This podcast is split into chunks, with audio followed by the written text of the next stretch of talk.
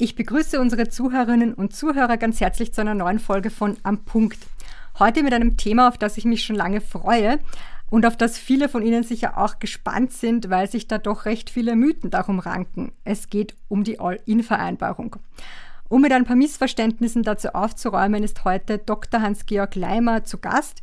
Er ist Partner bei Zeiler Floyd Zatkovic und Experte in allen Bereichen des Arbeitsrechts und unterstützt Arbeitgeber auch regelmäßig bei der Gestaltung von Arbeitsverträgen. Herzlich willkommen, Herr Dr. Leimer. Grüß Gott und herzlich willkommen auch von meiner Seite. Zum Einstieg, was versteht man denn ganz allgemein unter einer All-In-Klausel und wie kann sie vereinbart werden? Darf ein Arbeitgeber grundsätzlich mit allen Arbeitnehmern All-In-Vereinbarungen schließen oder gibt es hier zum Beispiel Entgeltgrenzen zu beachten, wie das auch bei der Konkurrenzklausel der Fall ist? Ja, äh, das Thema All-In ist ja vor allem deshalb von Interesse, weil mittlerweile auch in Österreich schon etwa 40 Prozent der Arbeitnehmer eine solche Klausel in ihrem Arbeitsvertrag haben. Eine solche Klausel bedeutet, dass mit dem vereinbarten Gesamtentgelt sämtliche Überstunden und sonstigen Mehrleistungen des Arbeitnehmers äh, und nicht nur die regelmäßigen 38 oder 40 Wochenstunden Normalarbeitszeit abgegolten sind. Das heißt, wenn etwa der Arbeitnehmer unter der Woche Überstunden macht oder vielleicht auch einmal am Wochenende arbeiten muss, bekommt er für diese Arbeiten in der Regel kein zusätzliches Entgelt. Und zu Ihrer zweiten Frage ist zu sagen, äh, dass All-In-Klauseln grundsätzlich rechtlich erlaubt sind. Also einerseits kommen keine Einschränkungen auf bestimmte Gruppen von Arbeitnehmern zur Anwendung und andererseits ist auch für die Vereinbarung einer All-In-Klausel kein bestimmtes Mindestgehalt erforderlich. Das heißt, dass durch die Vereinbarung im Arbeitsvertrag, und das kann ja mündlich, schriftlich oder auch konkludent erfolgen, die All-In-Vereinbarung grundsätzlich gültig vereinbart werden kann. In der Praxis lautet der entsprechende Satz im Arbeitsvertrag dann oft so. Mit dem Entgelt sind sämtliche Leistungen des Arbeitnehmers abgegolten.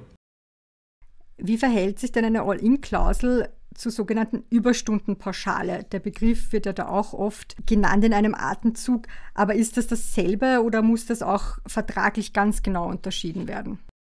Ja, aus arbeitsrechtlicher Sicht gibt es gravierende Unterschiede zwischen den beiden. Es ist daher schon bei der Vertragsgestaltung wichtig, zwischen All-In-Klausel und Überstundenpauschale zu unterscheiden.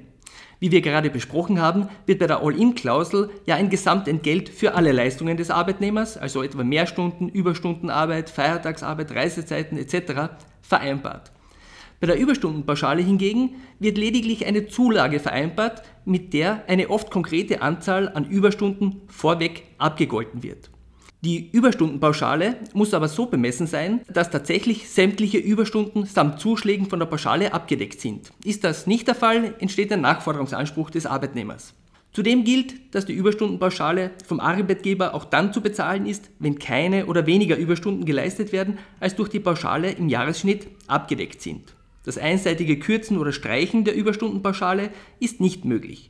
Es kann jedoch im Arbeitsvertrag vereinbart werden, dass die Überstundenpauschale einseitig vom Arbeitgeber widerrufen werden kann. Viele Arbeitgeber nutzen diese Möglichkeit. Und für den monatlichen Lohnzettel ist zudem das Folgende wichtig. Die Überstundenpauschale wird bei der Berechnung der Sonderzahlungen, das heißt dem Urlaubs- und dem Weihnachtsgeld, soweit der Kollektivvertrag nichts anderes vorsieht, nicht berücksichtigt. Kann mit einer All-In-Vereinbarung eine bestimmte Anzahl von Mehrstunden vorgeschrieben werden oder gibt es hier bestimmte Höchstgrenzen? Kann ein Arbeitnehmer mit All-In-Vereinbarung de facto dann nie Zeitguthaben ansammeln, weil alle Mehrstunden automatisch abgegolten sind? Das ist in der Praxis eine stets relevante Frage. Jede, jeder Arbeitnehmer, jede Arbeitnehmerin will ja wissen, wie viel er oder sie arbeiten muss. Im Schnitt dürfen in einem Durchrechnungszeitraum von 17 Wochen maximal 48 Stunden, also durchschnittlich 8 Überstunden pro Woche gearbeitet werden. In einzelnen Wochen sind aber natürlich auch bis zu 20 Überstunden möglich. Grundsätzlich, und jetzt komme ich auf Ihre konkrete Frage zurück, wird aber mit einer All-In-Vereinbarung keine bestimmte Anzahl von Überstunden vorgegeben. Die Anzahl der durch die All-In-Vereinbarung tatsächlich abgedeckten Mehrleistungen bzw. Überstunden ergibt sich erst durch die vom Arbeitgeber durchzuführende Deckungsprüfung am Ende des vereinbarten Durchrechnungszeitraums. Und äh, ja, auch bei Arbeitnehmern mit All-In besteht grundsätzlich die Möglichkeit, Zeitguthaben anzusparen. In der Praxis kommt dies jedoch erfahrungsgemäß nicht oft vor, die Überstunden und sonstigen Mehrleistungen des Arbeitnehmers sind ja durch die All-In-Vereinbarung abgegolten. Für den Fall aber, dass nach Ende des Durchrechnungszeitraums keine Deckung besteht, ist hier trotz All-In auch Zeitausgleich eine Option. für Arbeitgeber besonders wichtig, Sie haben es vorher ja gerade angesprochen, die Deckungsprüfung. Was versteht man denn darunter? Ja, gerade die Frage der Deckungsprüfung ist für die Arbeitnehmer genauso wichtig äh, wie für Arbeitgeber. Eine Deckungsprüfung bedeutet konkret, dass der Arbeitgeber verpflichtet ist zu prüfen, ob die vom Arbeitnehmer tatsächlich erbrachten Mehrleistungen und Überstunden, wenn man sie einzeln berechnet, durch das All-in-Entgelt abgedeckt sind. Ob eine solche Deckung gegeben ist, stellt sich erst am Ende des Durchrechnungszeitraumes heraus. Das ist in der Regel das Kalenderjahr. Es können aber auch äh, kürzere Zeiträume vereinbart werden. Um eine solche Deckungsprüfung vornehmen zu können, werden für Arbeitnehmer mit All-in-Vereinbarung Arbeitszeitaufzeichnungen benötigt. Stellt sich bei dieser Prüfung heraus, dass die Überzahlung etwa nicht auch alle Überstunden des Arbeitnehmers samt Zuschlägen abdeckt, ist die Differenz vom Arbeitgeber nachzuzahlen. In dem Zusammenhang ist insbesondere zu beachten, dass bei nach 2015 neu abgeschlossenen All-In-Klauseln der Arbeitgeber zusätzlich zum All-In auch die konkrete Höhe des Grundgehalts angeben muss.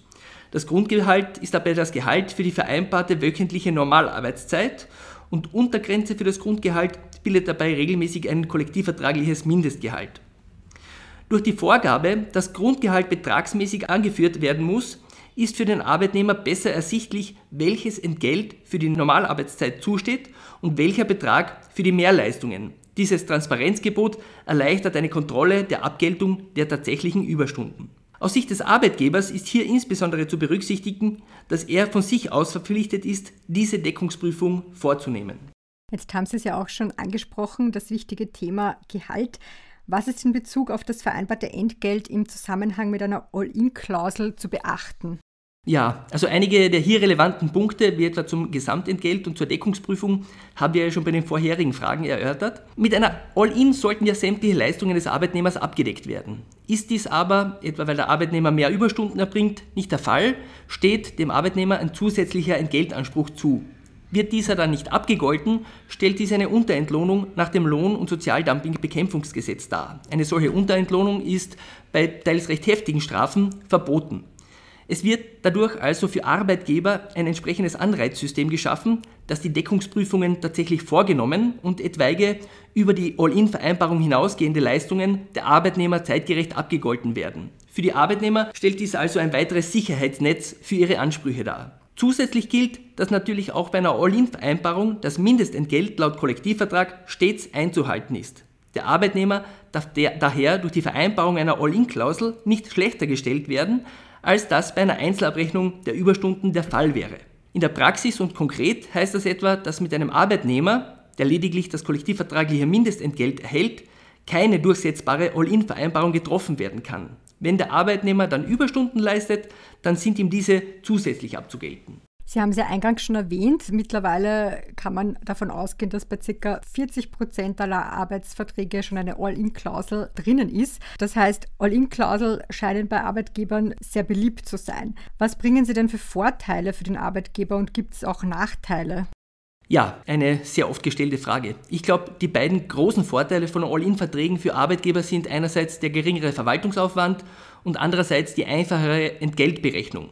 Statt monatlich angefallene Mehr- und Überstunden samt Zuschlägen zu berechnen, muss diese nur noch einmal pro Jahr, also im Rahmen der Deckungsprüfung, abgerechnet werden. Zusätzlich ist mit einer All-In-Vereinbarung aber auch eine gewisse Außenwirkung verbunden. Der Durchschnittsverdienst bei All-In-Verträgen liegt deutlich über dem Durchschnitt von Verträgen ohne All-In-Vereinbarung. Dadurch wird, insbesondere für potenzielle Bewerber, die Attraktivität des Arbeitgebers hervorgehoben. Als nachteilig wird von den Arbeitgebern oft empfunden, dass trotz Vereinbarung einer All-In-Klausel die gesetzliche Verpflichtung zum Führen von Arbeitszeitaufzeichnung nicht beseitigt wird. Das einseitige Abgehen bzw. die Vereinbarung eines Widerrufsvorbehalts ist bei einer All-In-Vereinbarung allenfalls nur in sehr eng definierten Ausnahmefällen möglich.